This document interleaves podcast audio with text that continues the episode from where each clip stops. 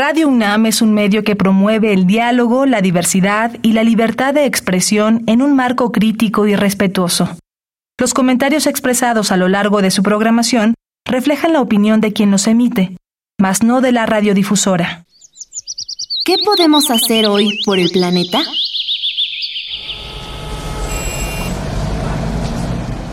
¿Es realmente necesario irte en auto? A veces, las salidas traen consigo la tormentosa búsqueda de estacionamiento, el tráfico de la hora pico y la contaminación de un auto con un solo pasajero. Evalúa el sistema de transporte colectivo de tu ciudad al planear tus salidas y ahórrale al planeta la contaminación de un vehículo extra. Habitare Hola, ¿qué tal? Bienvenidas y bienvenidos a una nueva transmisión de Habitare, Agenda Ambiental Inaplazable. Como cada semana me da mucho gusto saludarles, yo soy Mariana Vega, con el gusto también de acompañar a la doctora Clementina Equigua. ¿Cómo estás hoy, Clemen?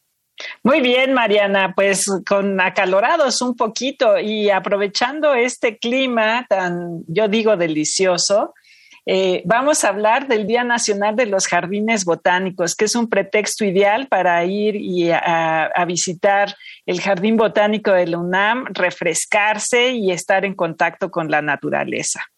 Así es, son espacios maravillosos. Y para hablar acerca de esto, ¿quiénes nos acompañan, Clemente?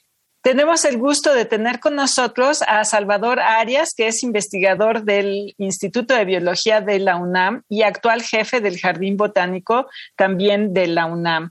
Y también está con nosotros Carmen Hernández, que es coordinadora del área de difusión del Jardín Botánico de la UNAM. Bienvenidos ambos. Muchas gracias. Gracias. Pues sin más preámbulo con estos dos invitados de lujo para el Habitare, vamos a hablar acerca del Día Nacional de los Jardines Botánicos. Continúen con nosotros, esto es Habitare, Agenda Ambiental Inaplazable. Empezamos.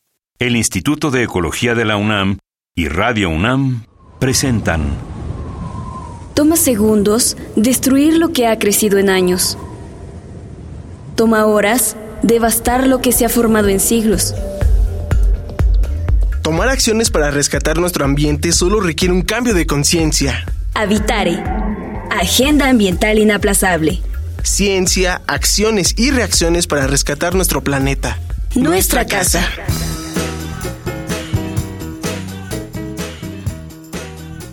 Es un gusto que continúen con nosotros en esta emisión de Habitare, porque al iniciarles adelantábamos el tema del día de hoy. Vamos a platicar acerca del Día Nacional de los Jardines Botánicos.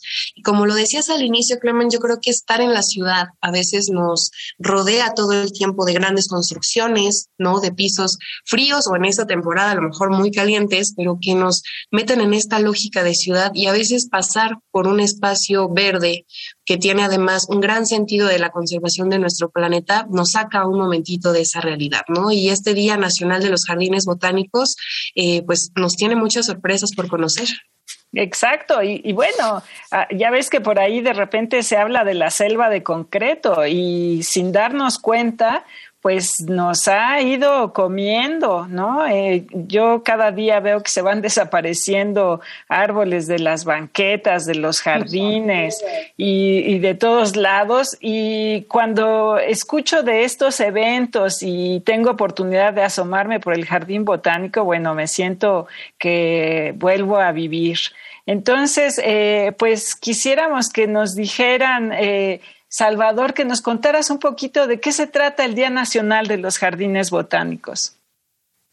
¿Qué tal, Clementina? Pues mira, el Día Nacional de los Jardines Botánicos es una actividad em, de carácter cultural em, amplia que tiene como objetivo el divulgar la importancia de conocer, por ejemplo, de aprovechar y de conservar la diversidad vegetal. Tres palabras que se dicen en cinco segundos, pero que implican una gran cantidad de esfuerzos entre eh, el conocimiento a diferentes niveles, el aprovechamiento y, ah, apoderamiento de los recursos vegetales por parte de diferentes culturas humanas, pero además el poderlas conservar, porque si no, mm, manejamos de forma apropiada estos recursos vegetales, tenemos la posibilidad de perderlos.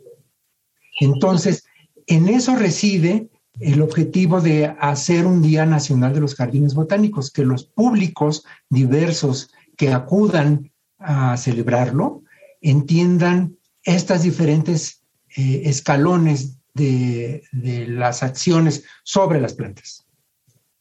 Y estas acciones de las cuales habla Salvador, me gustaría preguntarte, Carmen, ¿cómo es que nace este día, un poco de su historia y sobre todo cuál es la importancia que tiene? Es decir, será el próximo 30 de abril, ¿no? Para que podamos también guardar la fecha, pero ese 30 de abril, eh, de abril ¿por qué se seleccionó y de dónde es que nace este Día Nacional? Muchas gracias, Mariana. Pues mira, eh, los jardines botánicos, aparte de hacer investigaciones, también tienen esta oportunidad de motivar a la gente, de enseñar a la gente lo que había comentado Salvador.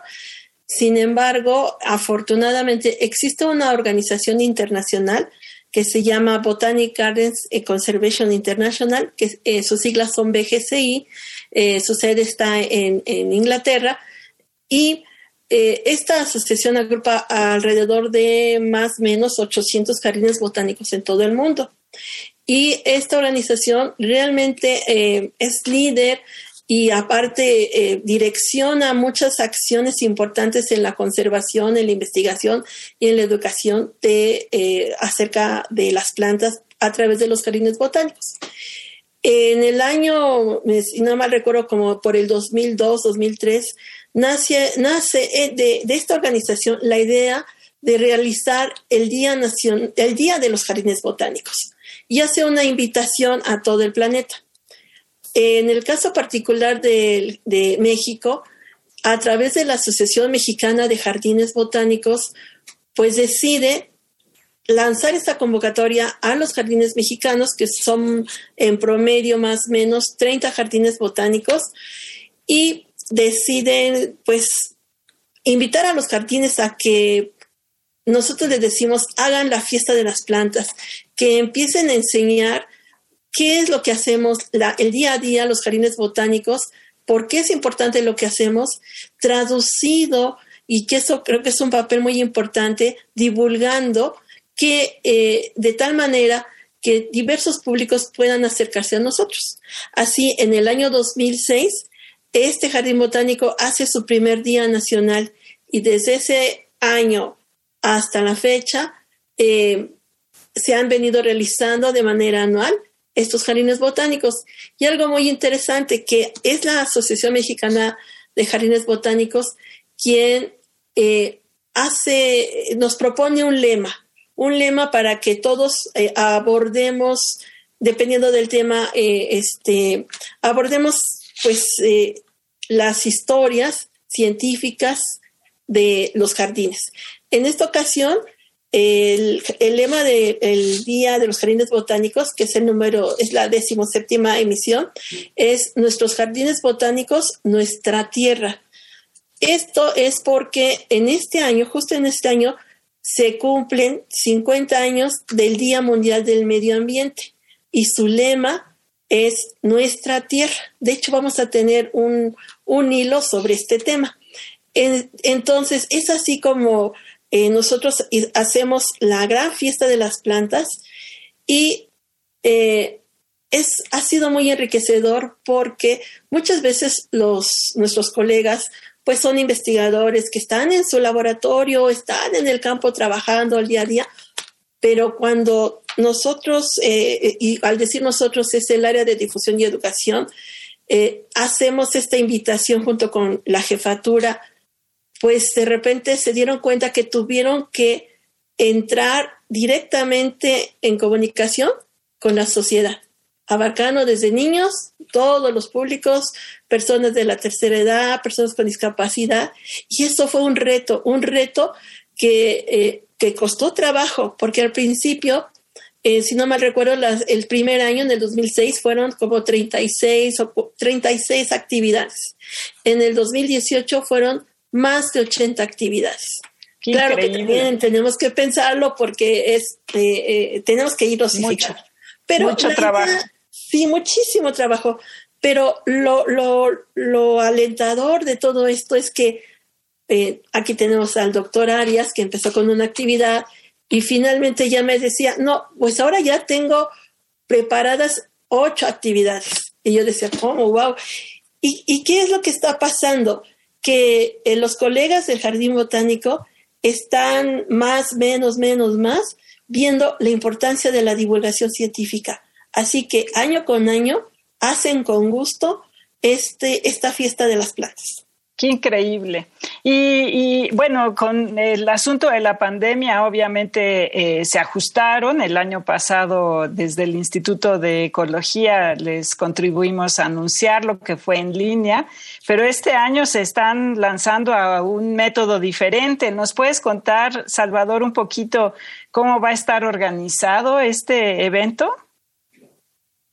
Fíjate que en este año, eh, hemos eh, apostado por desarrollar una actividad híbrida, un conjunto eh, mayoritario de actividades en línea, utilizando diferentes plataformas eh, en donde los compañeros académicos del Jardín Botánico van a exponer desde su área de conocimiento cómo el trabajo cotidiano tiene que ver con eh, la interacción con la sociedad. Porque eso es importantísimo. Hoy, hoy en día los jardines botánicos hemos aprendido que el conocimiento que se genera en ellos tiene que ser transmitido a la sociedad. Entonces, nos dimos cuenta que a través del desarrollo de actividades eh, en línea, podemos expresar con cierta claridad las acciones cotidianas, las investigaciones, los proyectos que se generan.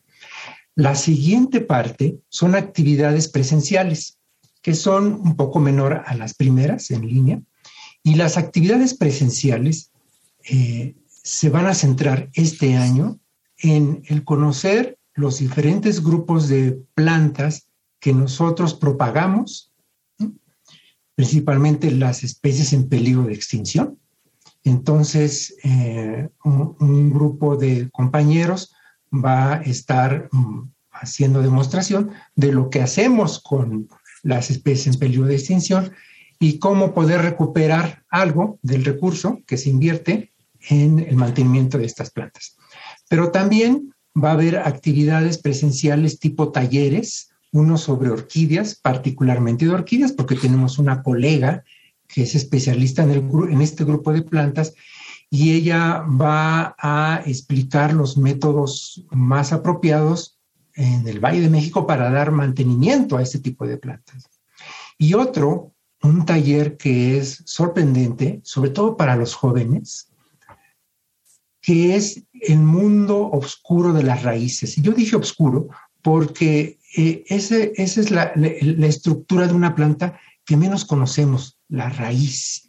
Entonces tenemos a una especialista que hace proyectos sobre biología de la raíz y va a explicarle a los jóvenes la importancia y, la interacción entre el suelo y la planta gracias a la raíz. Estas son, en síntesis, las actividades en eh, línea y presenciales. Esto que narran ahora me parece realmente fascinante porque a veces esa, esas cosas que ya se realizan, esas acciones, ese trabajo, a lo mejor no llega a un público tan amplio porque cuántas personas a lo mejor sí se han tomado ese momento de visitar el jardín y que lo conocen, que a mí me parece maravilloso. La primera vez que llegué, que yo pensaba que solamente puedes adoptar a lo mejor animales, ¿no?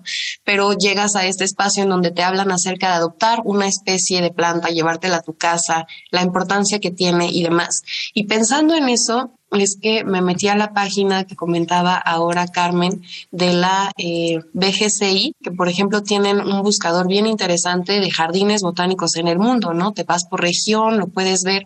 Y en la página también del Jardín Botánico del Instituto de, de Biología, pues viene toda esta información. Entonces, Lo comento para que si les interesa, pues se metan a visitarlo, pero para preguntarte también, Carmen, ¿cuál sería entonces la importancia de este día en cuestión de cómo es que trasciende todo ese esfuerzo, todos esos conocimientos? ¿Qué impacto es el que se logra con las personas que se acercan, ¿no? que, que están en, inmersas en estas actividades, hablando también en el contexto de cambio climático y crisis ambiental en el que estamos? ¿Cuál es la importancia de impulsar este día? Es, es mucha y muy importante en estos momentos. En ocasiones cuando se realizan eh, eh, o escuchamos, no, pues una, es una investigación botánica, pues la gente así como que, mm, pues sí, sí me interesa, pero no a todos. Entonces, actualmente, y, y, bueno, pues también hay que ver una parte positiva de la pandemia, es que cuando la gente se le explicaba lo del cambio climático, todo esto que, que ahora sí ya, yo creo que la mayoría estamos conscientes de lo que está significando. Ahorita justamente eh, este exceso de calor que se siente, pues resulta que este periodo que estuvimos en nuestras casas, muchas de las personas, jóvenes, niños, de todos, la plantita que estaba a su lado y como no podían salir, le empezaron a ver y de repente se dieron cuenta que salía una hojita. O empezaron a ver que se empezaba a, a, este, a marchitar. empezaron, es decir, se volvieron observadores, que es algo que caracterizan a los científicos, y empezaron a preguntar qué era lo que pasaba. Entonces, este cuidado que a lo mejor muchos no lo tenían de las plantas, pues ahora sí que tiene mi planta. Entonces, en este momento, en, este periodo que estamos viviendo, este tipo de actividades realmente va a crear, que ese es nuestro objetivo, una conciencia acerca del mundo vegetal, la importancia de tener a las plantas a nuestro alrededor, la importancia que sepan que son parte muy, muy importante de, nuestra misma subsistencia, que nos proporciona alimento, nos dan oxígeno, nos dan medicina, es, la lista es muy larga, pero muchas veces eh, nosotros estamos actuando de manera, pues, eh, pues lo que nos interesa. Pero ahora, con esta situación que vivimos, sabemos perfectamente que la gente ya es más consciente, valora más la importancia de, las plantas y conoce el origen de las plantas, que para nosotros es muy importante. Por ejemplo, México, la Ciudad de México se está caracterizando por tener eh, en, esta época, eh, bueno, ya estamos terminando, la floración de las jacarandas, que es espectacular. Pero resulta que esta planta no es originaria de México y, que la hemos hablado aquí en Habitaria, ¿verdad, Clemen? Con la, hermosa invasora. Sí, hermosa invasora, efectivamente. Pero tenemos árboles hermosísimos, flores espectaculares, esos árboles que bien pudieran estar formando parte de nuestro paisaje en la Ciudad de México. Por eso eh, eh, me parece fundamental, como, como decía Mariana, bueno, eh, que la gente se involucre un poquito en este tema. Estaba yo viendo que está en la página de día de jardinesbotánicos.ib.unam.mx. Ahí pueden escuchar, perdón, ver el programa de algunas de estas actividades. Pero quería aprovechar para preguntarte, Salvador, ¿cómo puede participar nuestra audiencia?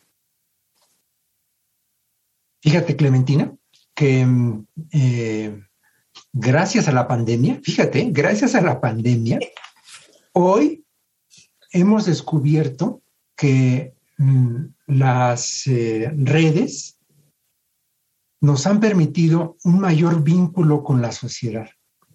Entonces, eh, nuestras eh, diferentes medios de comunicación actual con mm, mm, mm, nuestra sociedad ha permitido que nos vinculemos mucho más y que nos pregunten casi de forma automática, en tiempo real, pues. Es decir, que eh, vamos a tener diferentes actividades en plataformas como el YouTube, como en el Twitter, como en el Face, y la, y la gente inmediatamente puede preguntarnos cosas, sean estas de los alrededores de Ciudad Universitaria o de los confines del universo, donde llegue la señal. Eh, y es tan sorprendente que eh, yo eh, casi estimo que vamos a tener un muy, muy, muy buen rating, una muy buena audiencia en esta, en esta ocasión, porque tenemos diferentes actividades virtuales interesantísimas. por ejemplo, quiero decir, las arañas. Siempre tenemos cierta fobia a las arañas. ¿Por qué? Pero pero nos interesa que un académico, alguien que trabaja con arañas, nos explique por qué no deberíamos tenerle miedo a las arañas, pero sí respetarlas, ¿no? Este, otra compañera académica nos, nos va a platicar sobre los pulques de Apan. Y todos sabemos que este es una, eh, el, pulque es una bebida muy tradicional desde épocas prehispánicas y ha tenido eh, eh, periodos de auge y periodos de extremo limitación en su uso. Y mm, nuestra compañera Mariana Vallejo nos va a platicar de por qué en, en los valles de Apan hoy es tan importante el manejo de este, esta bebida, ¿no? Y así infinidad de temas de gran, gran em, eh, relevancia. Tenemos una colega de muy alto nivel que trabaja aspectos de agrobiodiversidad. Es un tema actual de enorme trascendencia. Si, si no eh, tenemos claridad en el cómo manejamos los recursos vegetales, y de el, uso de las técnicas tradicionales y la conservación de las semillas de varias de estas especies, estamos condenados a la pérdida de la diversidad eh, de estas plantas, ¿no? La doctora Ana Beger es quien nos va a platicar de este interesantísimo tema, ¿no? De tal suerte que les estoy dando solo unas probaditas de los diferentes temas que em, Em, abordaremos a lo largo del día, desde las 10 de la mañana hasta las 4 de la tarde. Muy bien, pues esa invitación creo que es más que adecuada porque se nos va terminando esa transmisión de Habitare, pero lo importante es hacerles esta invitación con el motivo por el cual es importante que nosotros participemos, como sea que, que conozcamos acerca del tema, pero de estas actividades que bien nos lo dicen Carmen y Salvador, 30 de abril de 10 a 4 de la tarde. Hay que romper, yo creo que tú como lo verás, Clemen, pero este miedo que a veces hay al tema de las investigaciones científicas. De pronto pareciera algo muy serio, pero esto simplemente es la base, ¿no? Todo ese conocimiento que ya existe para cómo poder preservar y conocer estos recursos que tenemos, que simplemente al estar parada o parado en medio de este jardín, ver todas las especies que tienen, la conformación tan bonita que tienen, de, de pronto eso es más que suficiente para entender la importancia que tiene. Eh, en esta ocasión, el, como ya se comentó, son mínimas las actividades porque justo queremos eh, siempre eh, tener la sana distancia. Eso aunque somos, está el jardín abierto, no es un lugar cerrado, pero creemos que es muy importante seguirnos cuidando, trayendo nuestros cubrebocas y por esta razón, yo, yo sé, yo estoy segura y yo también vendría corriendo al jardín y por eso tenemos solamente vamos a decir dos actividades. Yo quiero tener una planta, ah, entonces voy al jardín. Y si quiero estar en un taller, me tengo que escribir, con, eh, tenemos un registro previo. No, queremos que se forme la gente a, este, para inscribirse a un taller. No, en la página, ahí están los datos para que las personas interesadas vean los horarios y vea este, pues, eh, lo que más le interese eh, el cupo es limitado y vean cómo estamos cuidando porque generalmente los talleres aceptamos 25 o 30 personas, no. En esta ocasión el cupo es de 15 personas. Entonces, a, las personas que nos están escuchando, pues por favor, este, escriban al correo que, está en, en, el programa para que aparten su lugar. Eso es lo más importante. Y, por y si yo, a mí me interesa estar actualizado, ver qué, qué, hacen nuestros compañeros eh, eh, investigadores. Entonces, me quedo en casa para escuchar las conferencias que van a ser directas, eh, una mesa redonda muy, muy importante del quehacer de, del propio jardín botánico y sus investigaciones. Lo que comentaba Salvador, ahí ustedes pueden, van a verlo directamente con nuestros compañeros. Y tenemos infografías, eh, vamos a tener podcasts eh, muy, muy, pues ahora que con esta pandemia, pues realmente sí ha, dejado la oportunidad de que varias, sobre todo los jóvenes, se acerquen y manejen excelentemente las plataformas. Entonces, si quieren estar en su casa descansando, relajados eh, y aprender de las plantas, les recomiendo que nos vayan siguiendo a lo largo del día sábado 30 de abril. Claro que sí. Y la página que es www.diadejardinesbotánicos.ib.unam.mx. El mundo ya cambió, hay muchas formas de participar y pues pueden seguir por allí el programa. Lamentablemente esta transmisión se nos termina, Clemen, nos quedamos con mil y un cosas que decir, pero ya estaremos comentando el 30 de abril en su transmisión. No, sí, bueno, yo ya estoy aquí mandando mi mensaje para que me aparten un lugarcito por ahí. Y pues si, si no alcanzan lugar, bueno, asómense porque efectivamente el programa está súper interesante. Eh, temas muy bonitos, no solamente de plantas, ya escuchamos que alguna por ahí de, eh, arañas y pues solo nos queda compartirles eh, nuestra cuenta de Facebook en Instituto de Ecología UNAM, nuestra cuenta de Twitter arroba y Ecología UNAM y en Instagram Instituto-Ecología UNAM. Muchas gracias. Carmen, Cecilia Hernández y Salvador Arias Montes por habernos acompañado en esta transmisión. Gracias. Gracias, muchas gracias.